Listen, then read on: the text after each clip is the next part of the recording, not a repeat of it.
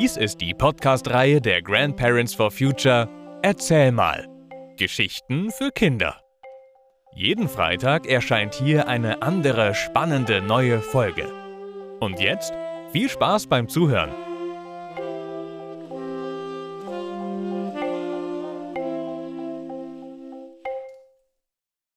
Ferien bei Oma.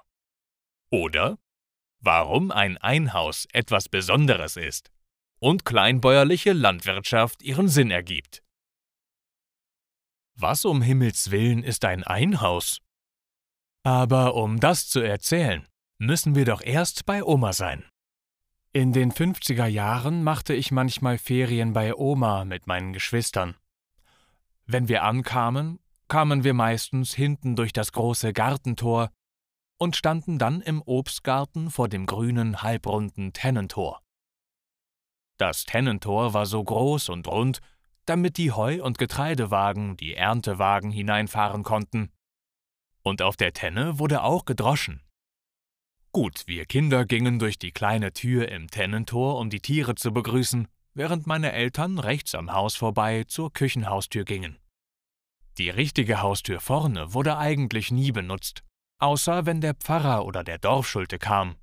Wenn wir in die Tenne gingen, waren rechts die Kühe mit einem kleinen abgemauerten Hühnerstall für die Hühner zum Schlafen. Natürlich waren die Hühner jetzt draußen mit dem Hahn auf dem Mist im Obstgarten, genauso wie ein paar Enten und Gänse. Links auf der Tenne an der Türwand über der Grube war das Plumpsklo und daneben der Schweinestall. Oberhalb der Ställe in den Abseiten waren der Heu und der Strohboden wir gingen jetzt, um Oma zu begrüßen, geradeaus in die Küche mit Herdfeuer und Kohleherd und großer Bank und Tisch, wo alle immer saßen. Vorne im Haus war die gute Stub, immer ungeheizt und ungenutzt, außer zu Ostern und Weihnachten oder wenn hoher Besuch kam.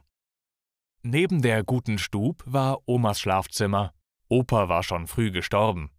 Oben im Vorderhaus waren die Kammern, wo wir schliefen, und Tante E's Zimmer. Oma gab es leider nur mit Tante E. Für uns war sie der Hausdrachen, für Oma wohl die große Hilfe.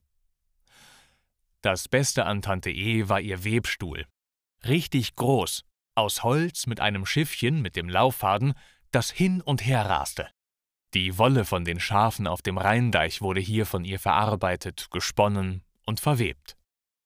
Und auf ging es nach draußen mit Moritz dem Cockerspaniel auf den Rheindeich. Der Rhein ist am Niederrhein eingedeicht und ganz schön breit. Und vom Deich ganz weit weg, also da konnte man laufen und toben. Aber nicht alles ist Gold, was glänzt. Nachts im Einhaus zum Pinkeln oder für Großgehen. Die dunkle Treppe herunter. Links muten die Kühe, rechts grunzten die Schweine. Dann das Plumpsklo über der Grube mit dem Holzdeckel. Und Tante E's donnernde Worte im Ohr. Fall bloß nicht da rein! Also es gibt Schöneres auf der Welt, als sich nachts auf dem Plumpsklo mit Zeitungspapier den Hintern abzuwischen. Und danach den Weg zurück. Oma war fast immer in der Küche.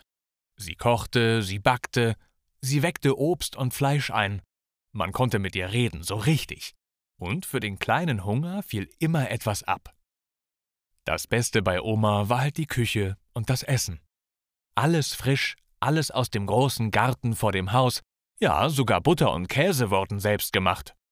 Ja, aber wer sollte das alles essen? Meine Onkel waren Rheinschiffer, immer unterwegs und deren Familien wurden ein wenig mitversorgt. Dafür brachten sie Tee, Schokolade und Kaffee aus Holland mit. Alle sprachen hier platt, was dort so eine Mischung aus Niederländisch und Deutsch ist. Ganz schön schwer für mich zu verstehen. So, Jetzt versteht ihr ein wenig, was ein Einhaus wirklich ist. Alle leben zusammen unter einem Dach. Menschen und Tiere, die natürlich fast alle Namen hatten. Alles wird gemeinsam für alle hergestellt. Lebensmittel und Kleidung. Nee, Schuhe natürlich nicht. Und das alles ohne Schadstoffe, Kunststoffe und Pflanzengifte. Ja, das war dann nicht so schön. Unkraut hacken unter Tante E-Kommando. Dass solche kleinen Höfe nicht mehr existieren, das ist ein Verlust für Mensch und Tier. Aber vielleicht der kleine Biobauer von nebenan. Kann er die Tradition ohne Plumpsklo wieder aufgreifen?